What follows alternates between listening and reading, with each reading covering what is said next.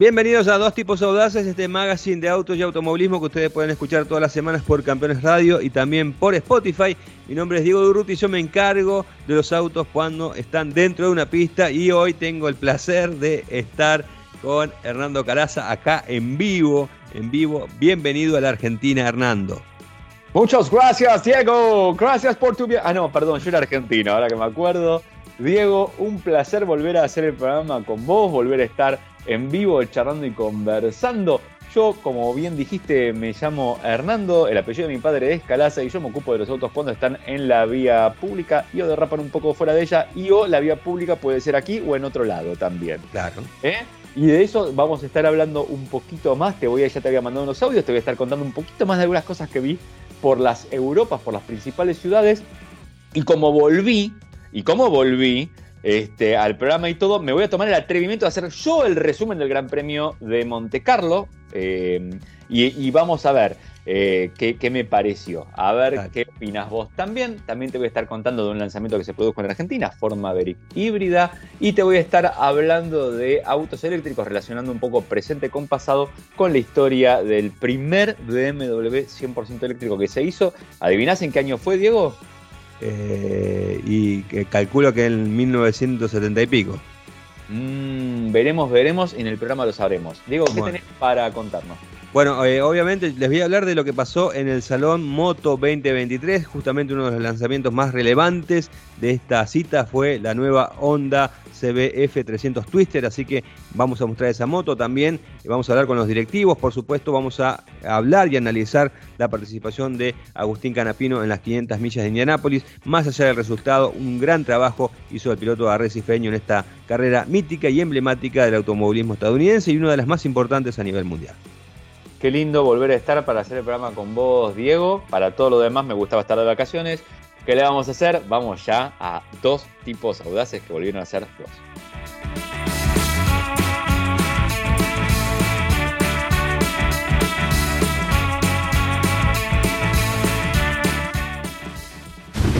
Hoy es más fácil predecir el clima en el campo, pero el camino embarrado hay que enfrentarlo igual.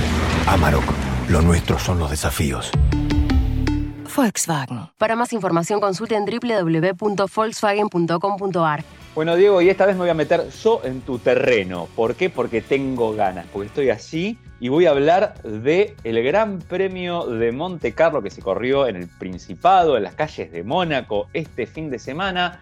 Y, como todos sabemos, Mónaco puede brindarte un espectáculo genial, se corre ahí pegadito del guarrail, raspándolo y a veces hasta rompiendo los coches, o una prosecución este, lentísima. Preguntale a Kulker que una vez estuvo cuántas 20 vueltas atrás de Bernoldi. Nadie se acuerda de Bernoldi, pero Kulker sí. sí. Perfecto. Por lo menos como era el caño de escape de Bernoldi, se lo acuerda perfecto. Eh, el fin de semana prometí algo que estaba bueno.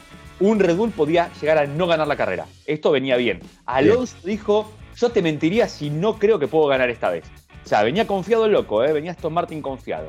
Después que nos traía Mercedes-Benz con pontones. Upa, otra novedad, vamos, cambiamos el concepto. Medio Renault, medio Aston, viste, estaban ahí con esos canales que van para abajo, con el downwash, como decimos ahora los que sabemos mucho de esto. Em, y toda la peninola. Y eh, Checo Pérez, que todavía viene tratando de competir. Ya sabemos que en el medio de todo eso tuvimos el Gran Premio de Venecia, que se corrió en Europa que estuvo muy, pero muy bueno. Yo tuve oportunidad de verlo, la verdad, iban las lanchas, las, eh, las Aquamara, esas corriéndose una tras de la otra. Fue eh, fabuloso. Y ahora sí, por fin, estaba el clima seco y todo. Y, qué pasa? Este, de buenas a primeras, los pontones de Mercedes gran cosa no, no cambiaron, ellos ya dijeron, no, esta no era la carrera ideal para probarlos, lo teníamos que haber probado en la anterior, en la próxima. Ya que estamos, lo pusimos. Claro, claro. Igual de todas formas, eh, Hamilton se quedó con el récord de vuelta, debe ser un aliciente, digamos, ¿no? Al, fin ganó algo, digamos. Este Alpín ganó algo también. Alpín, ganó, Alpín también anduvo bien, sí, sí, sí. ganó algo. Em, bueno, eh, con todo esto arranca el fin de semana, primer gran sorpresa, yo te digo, llego tarde a ver la calificación, entre la cual dos, y estoy mirando y digo, che, Checo Pérez, ¿dónde está? Y lo mismo que le pasó hace un par de carreras atrás. Primer curva, tira freno y auto se le va de cola. Yo no sé qué le está pasando al pibe, con el balance de los frenos, con qué, pero ¡pumba! Chau Checo. Listo, sale de atrás de todo. Decir, bueno, normalmente tenés un auto de punta saliendo de atrás, un tipo que le quiere pelear a su compañero de Sí. equipo y todo, va a dar espectáculo. Pero Mónaco, ya lo sabemos. Claro, no es el lugar ideal, este, no es el lugar ideal. Y es como correr una carrera. A ver, vamos a hacerlo así. Habría sido como correr una carrera de transatlánticos en Venecia. Tal cual. Donde te calza justito uno y, y no mucho más. Eh, largan la carrera, y Alonso. eh, pará, emoción. Hubo un momento de emoción que fue la clasificación. Ocon te clava el número uno. ¡Wow! No, la clasificación estuvo buena, eh, las- los últimos cinco minutos la clasificación estuvo buenísima. Viene Alonso atrás, ¡pum! Te clava el uno y te lo pones a Ocon atrás. ¡Wow! Viene Verstappen atrás y vos decís, viene medio tarambaneando, viene tololeando con el auto, le pega de un lado, le pega del Sí. otro, entre la recta, ¡pum! Le baja el tiempo. ¡Puh! Decís ahí, pues, ¡guau, guau! ¡buh! Otra vez, sopa. Listo. Aparte por Ahora- 84 milésimas, le ganó la pole position por 84 milésimas. Me Si le hubiese encanta pegado, la data, ¿eh? Mientras yo voy tirando fruta y vos me vas tirando data justa. Me Sí. gusta. no, no, aparte si en la, en la parte final, ya cuando estaba entrando a, a la, la recta de Mónaco, es cuando le pega el paredón del lado derecho, ¿no? Si hubiese sido un poquito más fuerte ese golpe, la pole se la quedaba a Alonso. Y sí, eh, lo que hizo fue la rascás. Claro. La rueda, la rascás con la rueda. la rascas con la rueda, así es. Todos sabemos que el circuito de Mónaco tiene, como yo, yo siempre digo que Monte Carlo me, habi- me habilita a pensar siempre en el Gran Premio de Montevideo, porque tiene una Sí. curva que está nombrada en uruguayo. Mira vos, Ahí va, ¿viste? cómo te conozco, ¿eh? Sí, sí, sí. Eh. Bueno, eh, eh, y que, obviamente que, que tenemos el piloto uruguayo por excelencia, el moreno Sí, Luis Javier Milton. así es, así es, así es. Estuvo listo eso. Pero bueno, más allá de todo eso, eh, larga la carrera y listo, procesión. Eh, creo que lo Yo creo que el momento, el, perdona, el momento más emotivo y do- donde creo que a- al menos para mí perdió gracia fue en la largada. Porque ahí yo tenía grandes expectativas de que Alonso eh, tomara la punta. O sea, una vez que no lo hizo, ya está, ya era en condiciones normales pasa lo que pasó. En tan poca distancia no iba, alargaba con goma dura, sabemos que Mm. no apostó por el pique, o sea, no apostó en la primer curva Alonso, sino apostó a la vuelta a 30 y pico, 40 Claro. y pico, no todos entran a boxes. Eh, después de eso, era una procesión que siguió, creo que Checo fue el que daba un poco de show, le pegó a uno, le pegó al otro, tarambaneó bastante, estaba apurado y quería adelantar, y bueno, es difícil. Eh, y por ahí vas perdiendo los estribos, debe ser muy frustrante. Eh, y después, bueno, nada, todos esperaban la lluvia, todos esperaban la lluvia, todos esperaban la lluvia. Y no me. Alguien que me explique qué hicieron los de Aston Martin con Alonso y lo que hizo Ferrari con Sainz. Ninguna de las dos entendió. Sainz, pobrecito, hizo una carrera como pudo, tuvo su topetazo también, pero bueno, se la bancó, siguió, se mantuvo y bueno, tuvo esa salida de pista que te digo fue un milagro. Varios se fueron tan despacito de pista Sí. que tenían el milagro de golpear un poco, hacer octito a chocador y seguir andando. Eh, y bueno, en fin, la procesión va por dentro, por dentro de las calles del Principado. y así terminó, básicamente con Verstappen como siempre ganando. O sea, no logramos que un Red Bull no gane una carrera este año. Así Eh, es. Ni siquiera que no gane alguien que se llame Verstappen, ya ahora viene, ¿no? Parece que, que sigue ahí. Eh, pero bueno, Alonso un peldaño más cerca de su objetivo, que es volver a ganar una carrera. Yo sé que vos has celebrado ampliamente los 10 años de... No, no, de no lo celebré, no lo celebré, lo recordé, lo rememoré, lo recordé, ¿no? Me parece que es un hecho eh, bastante importante eh, en cuanto Sí, a, las estadísticas. Más allá de eso, dije que para mí estaba en condiciones de ganar, pero era obvio que esto, mira, justamente en el episodio pasado, Dos Tipos Audaces, eh, hablamos con Quique Naranjo, que es un periodista del diario Marca que hace automovilismo, y bueno, coincidía conmigo, ¿no? Que eh, puede llegar a ganar, pero siempre y cuando no estén adelante los, los Red Bull. Es así, ¿no? Ahí, Claro. ahí, ahí está el tema, ¿no? Eh, claro que sí, lo que eh, no sé por qué cada vez que lo resca- rescatás esto veo una sonrisa en tu rostro, yo no sé, por ahí estoy yo viendo mal, me, verdad que me voy a poner los anteojos, por ahí vi mal, ¿eh? No, No, no, sé. no. En Bueno. fin, bueno, Te recuerdo las primeras posiciones de este Gran Premio de Mónaco 2023. pará, todavía me lo acuerdo.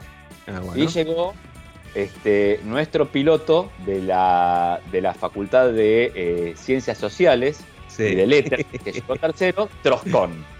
así es, así es. Oh, Eh, ahí. Creo que, esa- que le vino muy bien, muy bien este podio al PIN porque Lauren Rossi, que es el CEO de, de la marca, ya estaba pidiendo cortar cabezas. Eh, y obviamente creo que los pilotos zafan, ¿no? Pero bueno, están ahí en la parte directiva del equipo a ver a, a quién remueven. Bueno, repasamos las, eh, cómo quedan las primeras posiciones, con Verstappen obviamente ganando, segundo Alonso, tercero con, cuarto Hamilton, quinto Russell. Creo que la primera vez eh, en el año donde Hamilton ha andado un poquito mejor que, que George Russell. Sexto Leclerc, séptimo Pierre Gasly, octavo Sainz, noveno Lando Norris y décimo Oscar Piastri. Y en el campeonato lo recordamos como ha quedado eh, este torneo. Bueno, obviamente se está escapando Verstappen, va directamente a su tercera corona consecutiva, tiene 144 puntos. Pérez tiene 105 y ya le está soplando la nuca a Fernando Alonso que tiene 93. Obviamente eh, creo que la, la lucha entre comillas, estaría centrada entre, entre, Verstappen y Pérez. Obviamente me parece que Verstappen lo va a ganar caminando. Eh, cuarto está Hamilton con 69 y quinto Russell con 50 puntos. Y bueno, en la Copa de Constructores Red Bull tiene 249 unidades, mientras que eh, Aston Martin 120. ¿no? Eh, la próxima carrera de la Fórmula 1 va a ser el 4 de junio, este fin de semana, el Gran Premio de España. Joder, tío. Joder. Vamos a ¿Veremos nuevos pontones en Ferrari? Eh, puede ser. Sí, sí, en, en teoría deberían eh, tener varias, varias actualizaciones ya en esta época del año los equipos. ¿no? Y creo que Ferrari es uno de los que está pidiendo a gritos algunas cositas nuevas. Sí, sí, tu amigo, estaba, vi que estaba muy enojado tu amigo Toto. Sí. Eh, Toto, Toto Wolf, porque parece que cuando Hamilton chocó el auto se lo levantó la grúa se lo levantaron con la panza para el aire, para adelante, y mostró el piso que recién habían hecho ellos, se lo todo el planeta como era. Creo, creo, que ese momento debe ser para los directores técnicos, todo para los ingenieros, debe ser el peor momento ¿no? de, de su vida, cuando, se le, cuando la grúa eleva el, el, los autos. No, no, pero aparte el tipo dijo, dice, cuando se la pega a Red Bull lo levantan parejito, plano, plano, dice, ahora el mío me lo levantaron todos lo levantó el Cirque du Soleil, llegó a decir el loco. Así que bueno, en fin, igual a mí me gusta, porque Toto cuando se enoja tiene esa cara de Toto enojado que está, está bien, tiene cara de Toto, básicamente.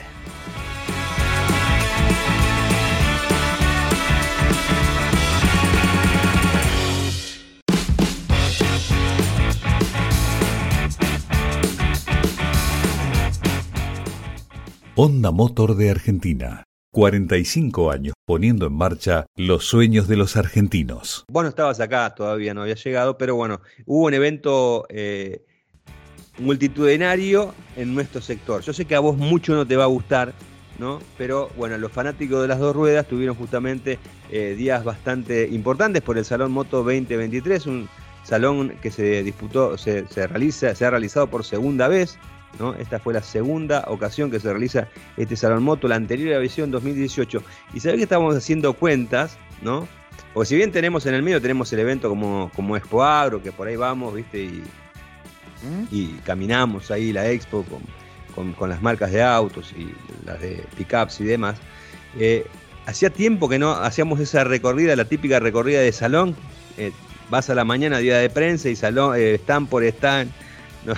Y bueno, de hecho la última vez que la habíamos hecho había sido en 2018 con el anterior Salón Moto, después no hubo ningún otro evento de este tipo en, en la industria automotriz eh, y realmente estábamos, eh, veías una, después del tercer stand, veías una silla te tirabas de cabeza para sentarte porque estábamos todos liquidados, lo que demuestra que estábamos falto de costumbre y que los años no vienen solos, ¿eh? porque han pasado no. cinco años del último, del último evento. Yo te voy a decir algo, yo estuve, eh, eh, saqué la cuenta, en los sí. últimos 8 días caminé casi 400 kilómetros, digo. Mirá. Estuve rondando los 20 kilómetros por día. Bueno, lo, lo, que me no estás va... contando vos, la verdad, bueno. la verdad, no me vengas con pavadas. No me vengas con pavadas más. Hablame, hablame. Aparte, no, no se puede comparar, disculpa, no se puede comparar estar caminando en la rural a estar caminando por eh, en los lugares, por, por Florencia, por Berlín, obviamente. Eh, bueno. Yo también me caminaría 400 kilómetros si me voy para, para, allá. Ah, sí, te quiero ver. La próxima vez vamos juntos. Vamos juntos a, a ver quién tiene más aguante.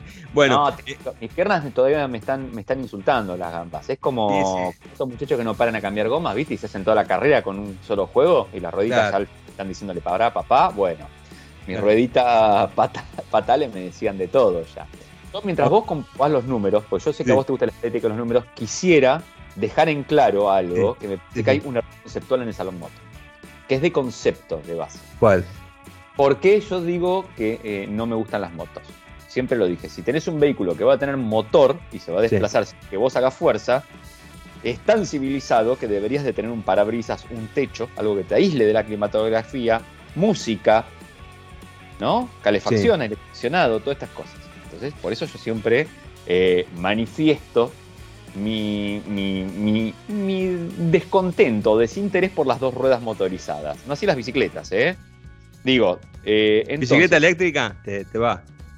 Bicicleta eléctrica puede ser todavía. Bicicleta eléctrica está, está muy bien. Eh, entonces, yo quisiera aclarar este punto ahora, ¿no? Eh, si vas a hacerme de un vehículo que va a cielo descubierto, no me lo hagas en un salón. Hacémelo en julio y al aire libre. Y se me mueren todos de frío. Dale, ustedes les encanta andar muertos de frío, acelerando con el viento fresco que les da en la cara. ¿Les gusta? Nada de salón. Patio moto, haceme. Así es, bueno, lo vamos a proponer a la gente de Cafam y de MS Frankfurt que, que lo tengan en cuenta. 80.000 personas eh, hubo en este salón, eh, fue eh, mucho más de, la vez anterior y bueno, obviamente estaban todos muy contentos en una época, digamos, de, la Argentina que también no es la ideal, ¿no? Pero bueno, este tipo de, eventos obviamente levanta mucho el ánimo y bueno, las marcas tienen la posibilidad de mostrar sus nuevos productos esperando que todo esto mejore. Y bueno, justamente una de las marcas que realizó creo que uno de los lanzamientos más importantes de, este salón fue Honda, que presentó la Honda CB300F Twister. Eh, la nueva moto cuenta con un motor de 293,5 centímetros cúbicos, tiene frenos ABS doble canal, control de tracción, que es único en el segmento. Además cuenta con un diseño innovador, realmente es muy pero muy bonita. Incorpora óptica full LED, tablero digital con mayor cantidad de información, suspensión delantera de horquilla invertida, toma USB y embrague antirrebote. El asiento además es de dos piezas y permite al usuario una posición de manejo más confortable. Así que realmente una muy linda moto. Eh, esta, que ya tiene precio, obviamente, 1.789.000 pesos.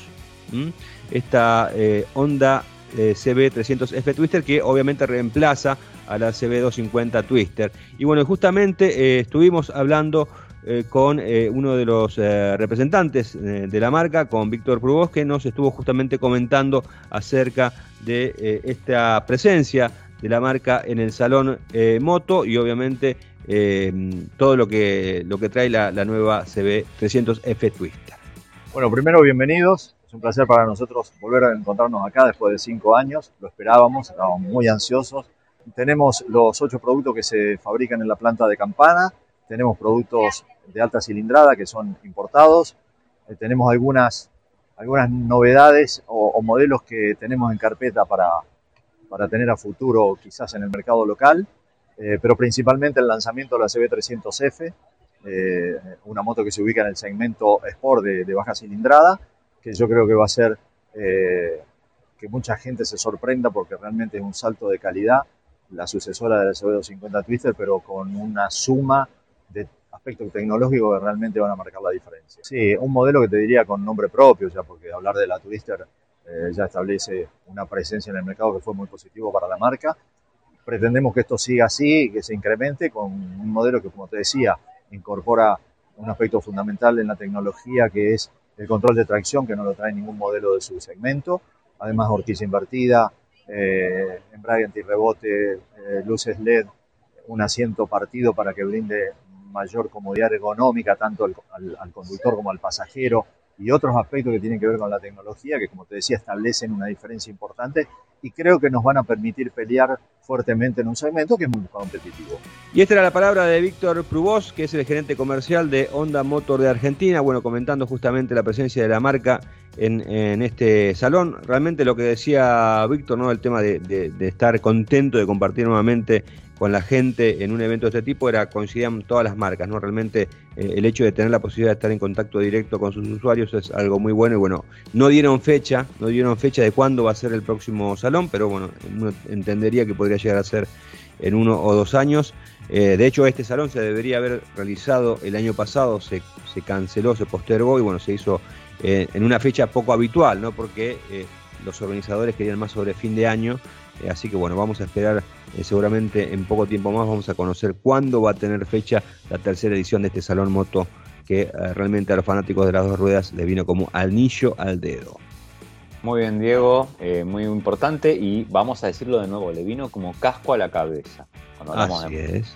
el casquito es lo más importante de todo. Hay que usar la ropa adecuada y todo, pero el casco es como el cinturón de seguridad, ¿viste? Que no falte nunca, por favor. Y en la cabeza, no en el codo. El codo no. No, no, para eso protectores de codo.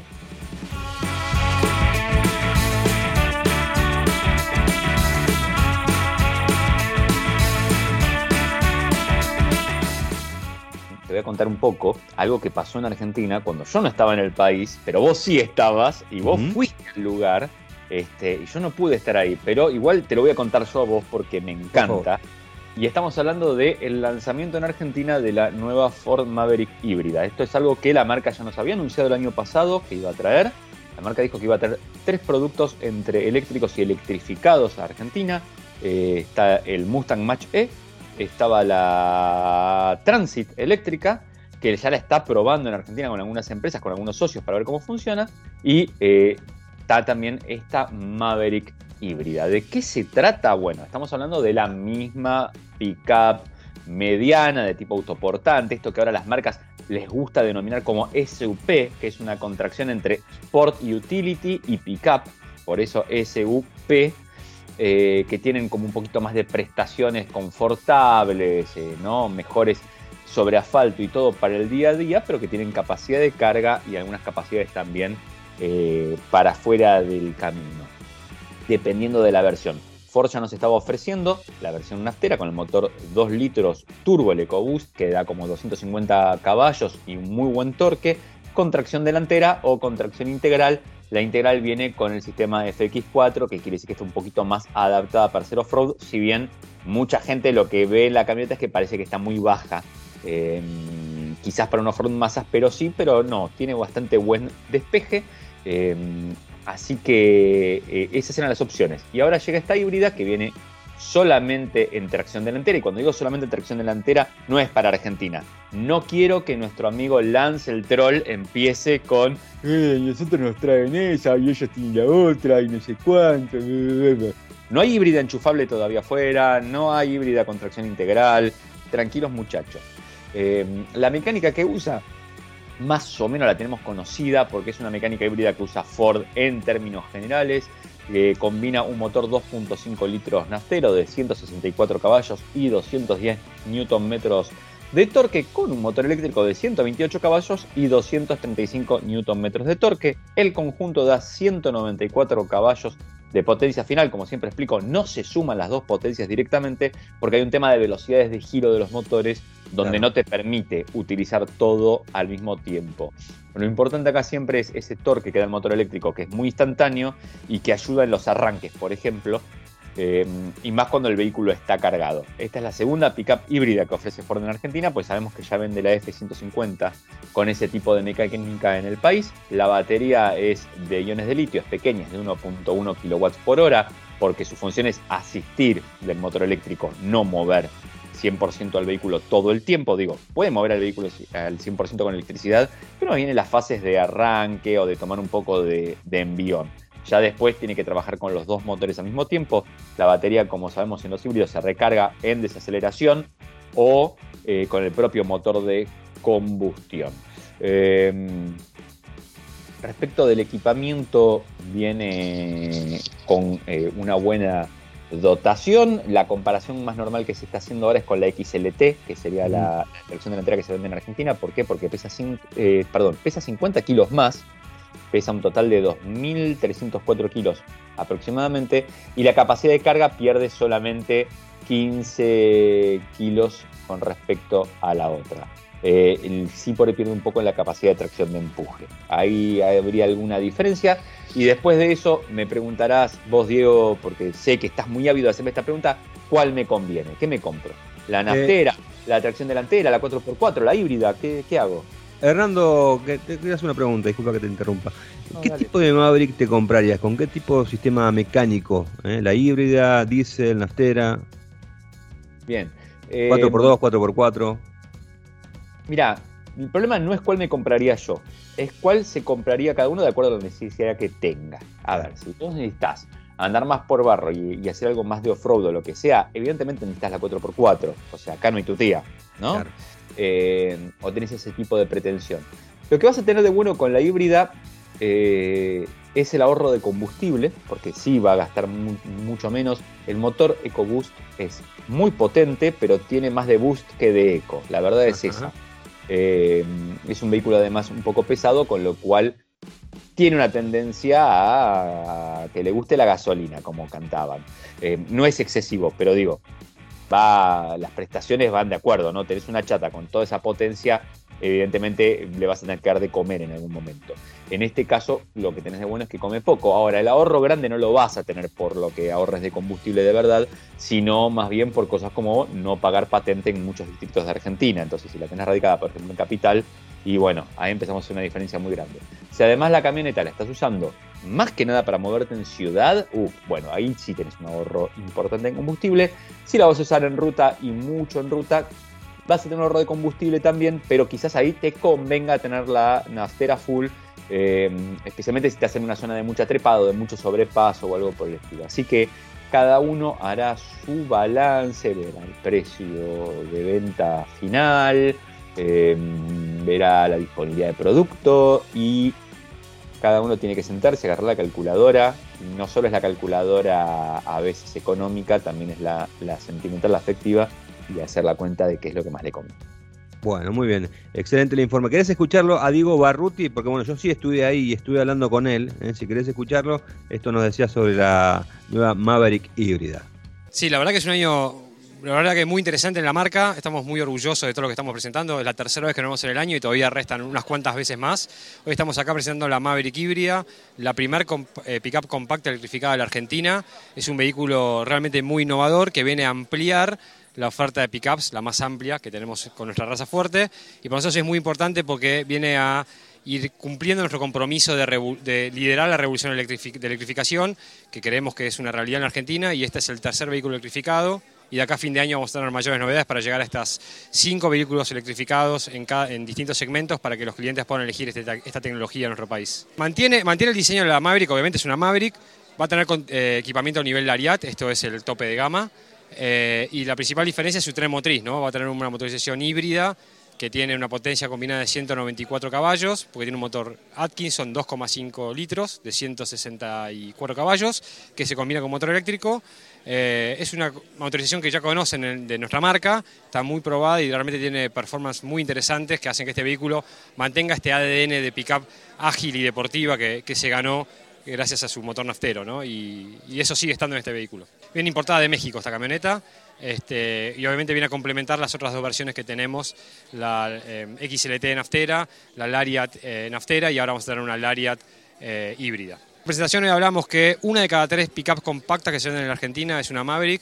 La verdad que nos sorprendió muy gratamente la aceptación de los clientes de, nuestra Maverick a combustión y estamos, tenemos muchas expectativas con la Maverick híbrida porque los clientes cada vez demandan más este tipo de vehículos que vienen a ofrecer mayor tecnología, un menor nivel de consumo, un menor nivel de emisiones y además en algunos, algunos distritos también tienen excepciones en pago de patentes o reducciones de sus patentes.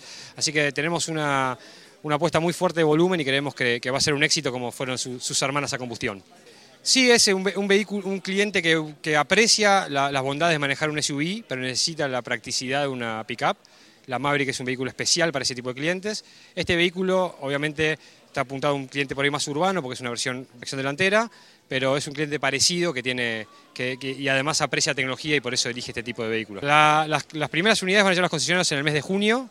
Eh, hoy estamos haciendo la presentación por adelantado con ustedes y los precios de condiciones de junio son 16 millones y el mil pesos. Eh, y obviamente invitamos a los clientes que se acerquen a, a los concesionarios de la marca para verla.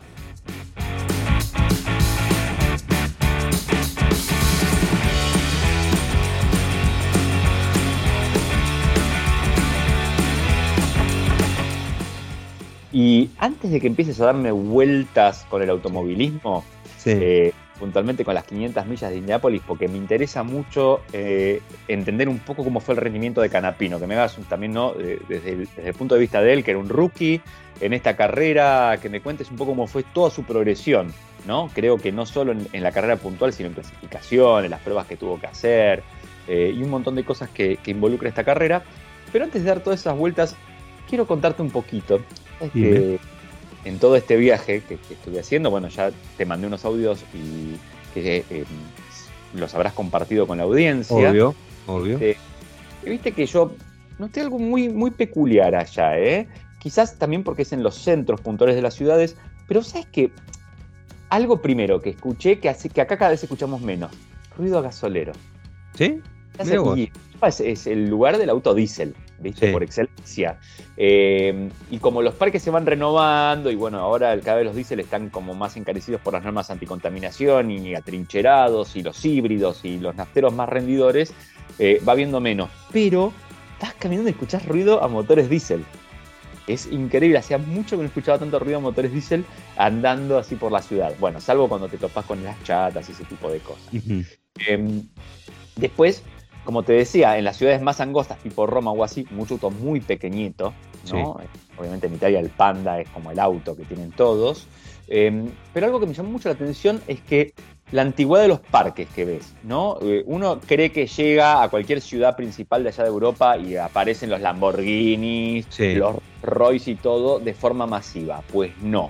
Sí, obviamente, me topé con varios de estos autos hermosos dando vueltas por ahí. Eh, quizás después te voy a contar dónde me topé con autos clásicos de verdad en Berlín, pero fue un lugar que tuve que ir especialmente a verlo. Ah, pa. Pero más allá de eso, eh, te encontrás con un parque que tiene unos 10 añitos de antigüedad y a veces más todavía, ¿eh? Y dependiendo del país, ¿no? Si es muy de punto o no. Por ejemplo, no sé, vas a Francia. En Francia vas a ver, obviamente, muchos Renault, ¿no? Vas a ver Citroën, Peugeot y muchos Renault.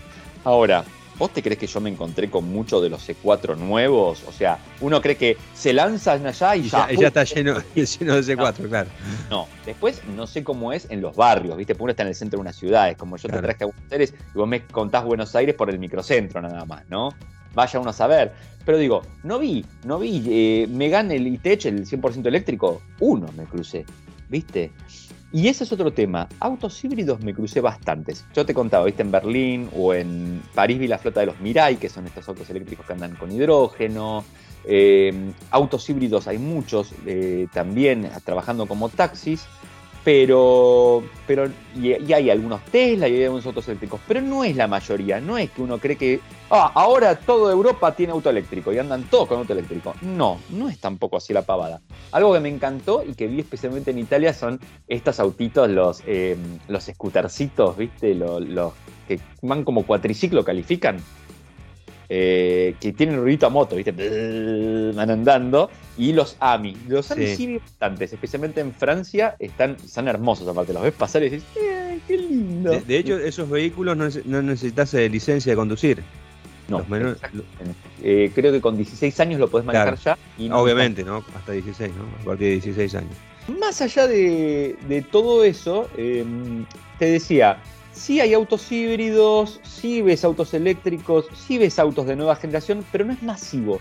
No es que, uh, ya está, todo ahora, se lanzó y ya está dando vueltas masivamente el auto en la calle. ¿eh? Es más o menos como para que la gente se haga una idea. No, no, no se crean que es tan instantáneo todo. De hecho, si, si yo tu- no trabajara de esto, me, llama- me hubiera llamado la atención no ver o o al revés, porque trabajo de esto me llama la atención no verlos, Claro. o hubiera algunos otros que hubiera dicho, ¿y esta nave espacial de dónde salió? Y ya sé que tiene algunos meses, digamos, de presentado más. Eh, pero en todo caso, en todo caso, ¿sabes qué lo que me, me llamó la atención? Eh, vi muchos de estos nuevos BMW eléctricos, híbridos, que tienen un lenguaje de diseño muy extraño. La verdad que la marca cambió mucho la estética y todo eso me llevó a recordar que el primer auto 100% eléctrico de BM no es ahora de la gama i, ni el i3, ni el i8, ni los nuevos i5, i7 y todo eso, sino que es un auto que tiene más de 50 años ya. Y es el 1602 que se llamó Electro. Para ser concretos, se llamaba Electro Artriev, que quiere decir accionamiento eléctrico. Ajá. Y el auto se hizo especialmente para los Juegos Olímpicos del 72, que eh, fueron en Múnich, que es la sede de BMW. Claro. Eh, y puntualmente vos sabés que trabajaron sobre lo que era la, la clase nueva, la Neue clase, que era lo que dio eh, ese nuevo perfil deportivo a la marca. En general, eh, con los modelos 02, que eran las cupecitas que se habían salido en el 66. Estaba la, la Neue clase, como se dice, del 62 y en el 66 salen estos de, dos puertas, que son los antecesores de la serie 3, de hecho, también. Eh, básicamente cuando los mirás te das cuenta de lo que estoy hablando, unos divinos. Eh, y bueno, hicieron la prueba, ¿no? Sacaron el motor de combustión, pusieron un motor eléctrico adelante, pero la tracción era trasera, como buen BM de aquella época, y le, le clavaron 12 baterías de plomo ácido de 12 voltios que estaban desarrolladas por Barta y pesaban más o menos unos 350 kilitos en el, en el coche. ¿Cuál es la gran diferencia entre ese auto y los autos de ahora eléctricos? Bueno, te lo voy a decir fácil. Este tenía algo así como. Ah, quiero darte la potencia en kilowatts, pero eran más o menos unos 32 eh, kilowatts. Deben ser más o menos unos 40 y algo de caballos. Eh, mm, además del peso que tenían las baterías, le aguantaban nada más que 60 kilómetros. la carga. y enchufarlo y cargarlo de vuelta, ¿no? Bien, cuando, cuando puedas. Este, así que nada, quería destacar esto, el auto se usó durante las Olimpiadas especialmente para mover a gente del comité organizativo o para como autocámara en algunos lados, ¿viste? Como no hacía mucho ruido, lo usaron para eso. Pero en esa época, en esa época recordemos que era la crisis del petróleo, ¿no? En, los Estados Unidos particularmente, eh, principio de la década del 70, ¿no? O sea que eh, iba en sintonía, digamos, mostrar un este, este, tipo de vehículo, ¿no? Y en algún momento vos te das cuenta que algunas cosas se van desarrollando de acuerdo con algunas necesidades. Los híbridos, por ejemplo, cuando allá por el 2000, no, antes del 2008, que hubo una crisis, sí, pero han vuelto los V8 y antes de eso ya el combustible había empezado a subir mucho de precio en Estados Unidos y a medida que empezó a subir de precio el combustible la gente se fue volcando cada vez más rápido al híbrido este, y a medida que el, precio del combustible empezó a bajar, volvieron a volcarse al V8. Eh, hay algunas contingencias que te pueden desbloquear, es interesante ver eso, te pueden desbloquear algunos desarrollos de manera muy interesante o bloquearte algunos. Por ejemplo, Mercedes había empezado a trabajar con los motores Wankel, ¿te acuerdas que tenía ese concept, el C111? Sí. Eh, que lo había empezado a trabajar con los Wankel y los Wankel gastaban bastante. Viene la crisis del petróleo y ¿qué hizo? Le puso un motor gasolero y empezó a marcar récords gasoleros con ese auto. Eh, y acá lo tenemos a BM probando lo que era el auto eléctrico. Y nada, eh, después siguieron probando distintas cosas, pero lo estrictamente cierto es que volvieron al ataque con el i3 y con el i8 y ahora recién están volviendo al ataque con ya una gama mucho más extensa y lo están haciendo muchas marcas. Te digo, de nuevo, allá en Europa no vi una cantidad masiva y apabullante de autos eléctricos, pero los empezás a ver, o de híbridos enchufables que están dando un modo eléctrico por la ciudad, ya empiezan a ir avanzando.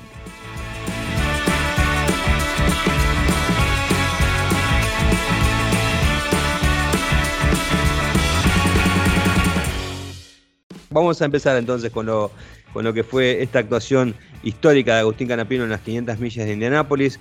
Eh, más allá del resultado, el hecho de haber abandonado, me parece que eso es, eh, eh, es una anécdota, ¿no? Porque fue realmente muy, muy importante y, y, lo bueno es que ha dejado una muy buena impresión. Todo lo que está haciendo Agustín Canapino en los Estados Unidos está dejando una muy buena impresión y en una carrera emblemática, una carrera que tiene muchísimos atractivos, ¿no? Una carrera que se disputa desde 1911, una competencia que está llena de tradiciones, ¿no? Son, es infinita la cantidad de tradiciones que tiene em, eh, justamente las 500 millas. Algunas son muy conocidas, como el hecho de festejar con leche. Eh, también se ha hecho muy popular el tema de besar lo que es la Brickyard, esa yarda de ladrillos, que son los ladrillos originales del viejo trazado que aún están, eh, que existen y es todo un símbolo. Vos fíjate que como va de manera constante se van sumando tradiciones, porque lo de la leche no es que comenzó justamente con la primera edición, fue en 1936, ¿no? Ahí a partir del 36 se, empezó a festejar con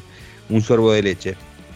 Y el tema del beso en la Brickyard fue algo que hicieron en el, NASCAR cuando fue a correr por primera vez a Indianápolis, hace ya varios años, eh, creo que fueron, serán unos 15, 20 años, no recuerdo exactamente la fecha, pero no es, no es una, una tradición eh, demasiado longeva y bueno, también se sumó esa tradición en el hecho de el ganador va con todo su equipo y besa justamente esa hilera de ladrillos y además todo, todo el contexto emotivo que tiene, porque por ahí lo que mucha gente no sabe, ¿no? Eh, y que bueno, por ahí te percatás cuando si ves toda la, ceremonia, que es más o menos una hora antes de la largada, tenés toda la ceremonia, es que esta, esta carrera en particular tiene una, una, conmemoración bastante singular para los Estados Unidos, que es el Memorial Day, el Día de los Caídos, donde se recuerda justamente a todos los caídos en los diferentes conflictos bélicos que, eh, en los que participó Estados Unidos. En principio eran, era un recordatorio de lo que fue la guerra civil y bueno, posteriormente eh, otras, otras guerras. ¿no? Y bueno, entonces hay toda una solemnidad ¿no? Eh,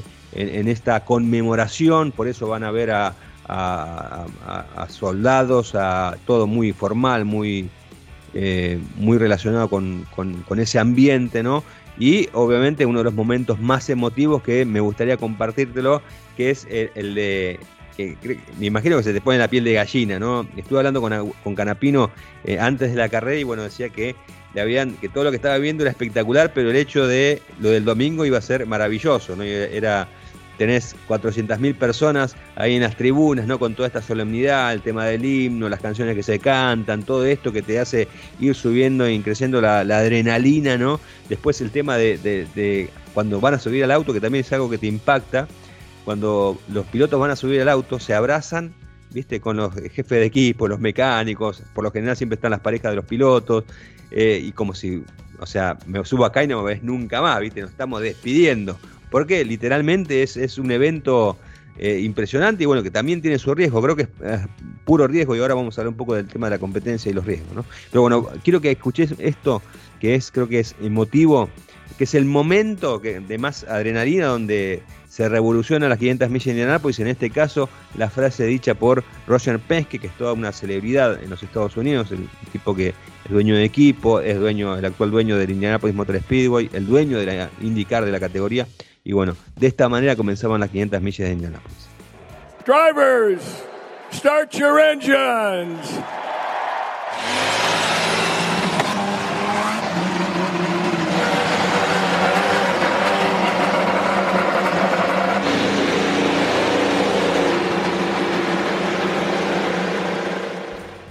esa frase, ¿no? Drivers, start your engine, que realmente te motiva, ¿no? Y que justamente empiezan los motores a, aullar y todo, todo empieza a fluir, ¿no? La, adrenalina principalmente. Y en ese contexto lo teníamos justamente a Agustín Canapino. Eh, con un auto también que, digamos, ayudaba ¿no? a, que todo sea más emotivo, que era el auto eh, con los colores de la selección eh, argentina, rindiéndole tributo al título logrado en Qatar. Y bueno, daba, le daba emotividad a esta participación argentina, porque también recordemos, ¿no? la última había sido en 1940 con Raúl Riganti. Eh, y eh, Agustín Canapino creo que es una carrera muy, pero muy inteligente, la verdad. Eh, un, espectáculo digno de lo que es él, ¿no? Porque yo creo que la etapa de aprendizaje de Agustín Canapino en el, Indy ya ha finalizado prácticamente desde la carrera anterior, que fue el Gran Premio de Indianápolis en el circuito mixto. Se lo vio mucho más agresivo y en esta carrera también eh, en, las 500 millas también, ¿no? Muy, pero muy agresivo. De hecho, en la última maniobra que hace se tira a pasar a tres, a tres pilotos. Había estado eh, decimosexto después de la bandera roja. Se relarga, queda decimotercero. Bueno, después viene el accidente de, por tratar de esquivarlo a Simón eh, Payanot y bueno, lamentablemente eh, se, va contra el muro y abandona, ¿no? A nada quedó. Eso fue la vuelta 192 de 200, ¿no? Pero bueno, eh, eso por un lado, me parece brillante lo que hizo Agustín Canapino, es para destacar, está haciendo historia, eh, obviamente debe tener una bronca recontraentendible, ¿no? Porque eso de desertar faltando tan poquito y estaba en condiciones de llegar entre los 10 primeros o entre los 15, de hecho, Callum Aylott, que es el compañero de equipo de él, el piloto británico, eh, largó detrás de él, largó en el puesto 27, terminó 12 y prácticamente durante toda la carrera tiraron juntos, así que seguramente iban a llegar eh, posición más, posición menos, ahí entre los 15 seguramente tanto Aylot como, como Canapino. Después también para destacar el trabajo del equipo Juncos, eh, si bien nuestras miradas estaban ahí en Agustín Canapino, también lo del equipo Juncos es muy pero muy meritorio, es un equipo que está en crecimiento, un equipo que recién este año tiene dos autos, el año pasado se sumó, digamos, eh, de manera parcial al indicar con eh, eh, con Calum Aylot haciendo algunas competencias. Este año ya está con los dos autos haciendo toda la temporada y bueno, poco a poco va aprendiendo. Y por esas circunstancias que tiene justamente la categoría, Aylot se encontró como líder, ¿no? en algún momento de la carrera, estuvo punteando cinco vueltas, ¿no? me dirán, bueno, pero eh, fue por el tema de eh, las entradas a boxes, la bandera amarilla, no importa. El tipo punteó Indianápolis. Lo que vale la estadística. Si vos te fijas en la clasificación, no dice, no, pero los rivales eh, todavía les faltaba entrar a boxes. No, te dice que a tiene cinco vueltas punteando. E incluso en faltando 20 vueltas, estaba Aelot segundo y Canapino tercero. También otro resultado histórico. Es, motivante para un equipo como el de Juncos lograr eso. Más allá de que todos sabíamos que todavía tenían que ingresar a boxes para eh, cargar combustible porque no iban a llegar con el combustible que tenían. Más allá de eso, bueno, eh, el hecho es estar ahí y aprovechar las oportunidades, ¿no? Y creo que tanto Juncos como Canapino lo están aprovechando. Pero bueno, vamos a escuchar, si te parece, eh, Hernando, a Agustín Canapino, que justamente hablaba sobre estas 500 millas de Nápoles y todo lo que le sucedió.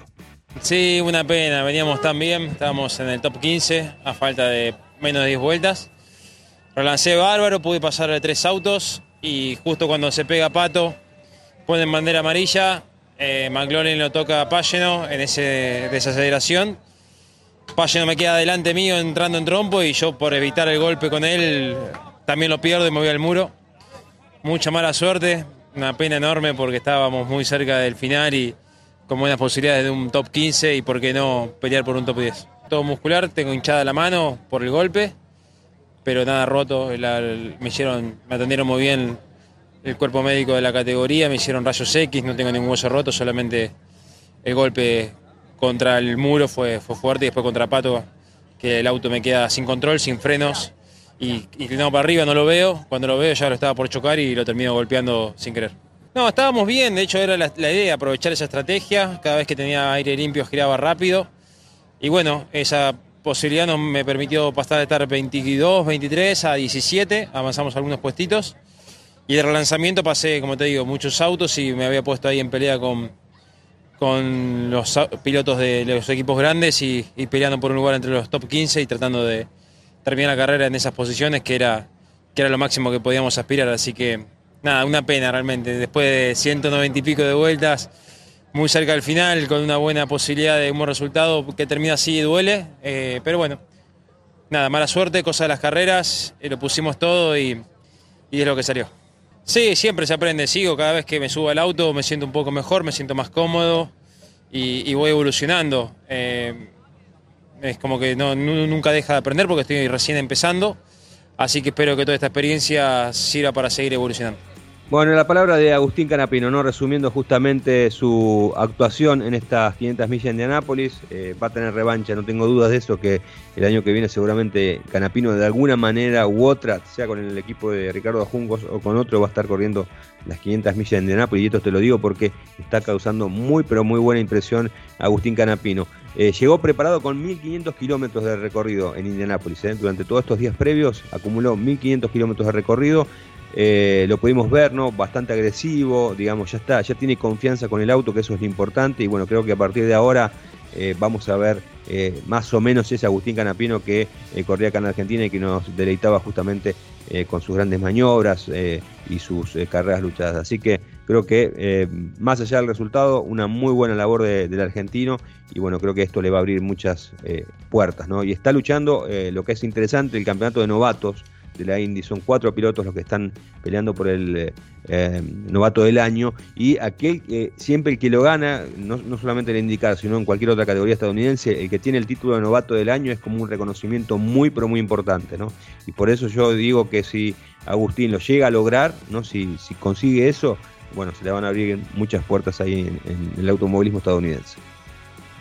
Ahora digo, muy, muy interesante. Che, me, me llama la atención porque eh, más o menos como para entendiendo los ritmos de carrera y todo esto, eh, ¿a cuánto se clasifica? Pues Indy se clasifica son cuatro vueltas. Hay que hacer cuatro vueltas lanzadas. El, promedio de, de, Canapino fue más o menos de 372 kilómetros por hora, más o menos, con esa, con esa velocidad promedio, para las cuatro vueltas. Y llegó a estar, llegó a los 380, un poquito más de 380 de velocidad que, es el día de la clasificación, que ahí tenés el máximo potencial. O sea, se, busca obviamente que el auto tenga su máximo potencial, ¿no? Para ser veloz. Sí, sí, sí. sí. Eh, a ver, para, ¿cuántos autos largaron y qué posición largó? Para hacernos más o menos una idea. Largaron 33 autos, eh, el largón la ha puesto 26. Canapino largó 26. Está bien para un debutante, ¿no? Y en un equipo No, sí. esto, como el que está él. Sí, sí, sí. No, no, por eso, mm, por eso es para destacar. O sea, hay que poner todo en la balanza, ¿no? Porque obviamente siempre te encontrás con los, con los haters, ¿no? Que eh, desmerecen lo que está haciendo Canapino porque llega a 26, porque abandona, porque se pega.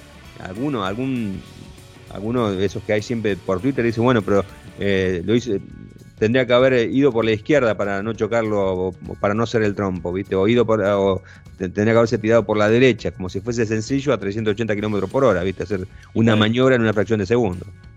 Claro, y con el diario del domingo además, ¿no?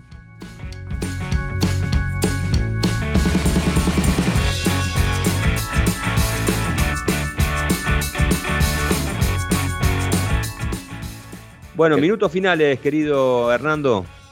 ¿Qué querés que te diga, Diego? Minutos finales. Minutos finales. Sí. Fue un placer, un placer volver a hacer el programa con vos, no estar de vuelta de, de- de vacaciones, la verdad, pero hacer el programa con ¿Extrañaste o no extrañaste dos tipos audaces? Dos tipos audaces, sí, lo extrañé. Eh, lo que no te puedo decir es cuál de los dos tipos extrañé. De eso lo tenés que adivinar, es una encuesta que vamos a lanzar después, eh, pero eh, a- alguno de los dos extrañé. Eh, em, no, la verdad es que me, me hubiera encantado, eh, me hubiera encantado poder salir en vivo desde allá y todo, pero bueno, diferencias de horario importantes y todo, y la necesidad de tener un wifi que funcione como la gente, eh, Ujú. cosa que no pasa en todos lados ni, ni gratis para todo el tiempo, no, no sucedió. Eh, así que no, lamentablemente me hubiera encantado poder hacerlo desde allá con vos al programa, eh, en vivo solamente te pude mandar esos audios y, y ahora contarte un poquito de mi experiencia. Así que espero que, que sigamos sumando. Seguro, seguro. Bueno, y la semana próxima, en el episodio próximo, el tema de los autos clásicos. Eso está, va a estar bueno. Eh, te voy a contar un poquito de eso. Dale, que estuve en, Sí. en esta mini exposición, que no es una exposición, pero es un lugar donde se ven algunas cosas interesantes. Eh, y vamos a ver si podemos hablar. Tenemos un argentino que está viviendo en Berlín, un colega nuestro. Colega. haciendo Ujú. unos tours y todo, a ver si podemos llegar a sacarlo también. Eh, Estaría lindo. Que nos cuente un poquito y que nos cuente un poquito de, de lo que está haciendo. Va a hacer unos tours automovilísticos por Berlín, eh, donde se incluye algo de la historia del auto y todo. Así que mm, si logramos engancharlo también de nuevo con los horarios y con todo, lo haremos en vivo y si no, lo haremos en grabado con Martín, que la verdad que es un... Martín. Sacán. Martín Sacán, tuve oportunidad de estar un rato con él, no hacer este tour, justamente, sino haciendo... Porque te lo quería cobrar. Claro, por eso, no, obviamente hay que ahorrar, el- gano en pesos, papá. Eh, no, pero la verdad es que mm, estando allá, me acordé que él estaba ahí también, o sea, cuando fui a los otros me acordé que estaba ahí y me comuniqué con él enseguida y todo, así que después te contaré un poquito más sobre eso, por ahí él también nos puede contar un poquito más sobre lo que es Seguro. manejar allá, cómo maneja la gente y todo, que Sí, estaría muy bueno, muy bueno. interesante. Así que nada, con este resumen y, y la vuelta a la nueva, nueva normalidad, este, nos despedimos, Diego. Hasta Listo, nos, nos despedimos hasta el próximo episodio de Dos Tipos Audaces. Chau. Te deseo éxito. Chao.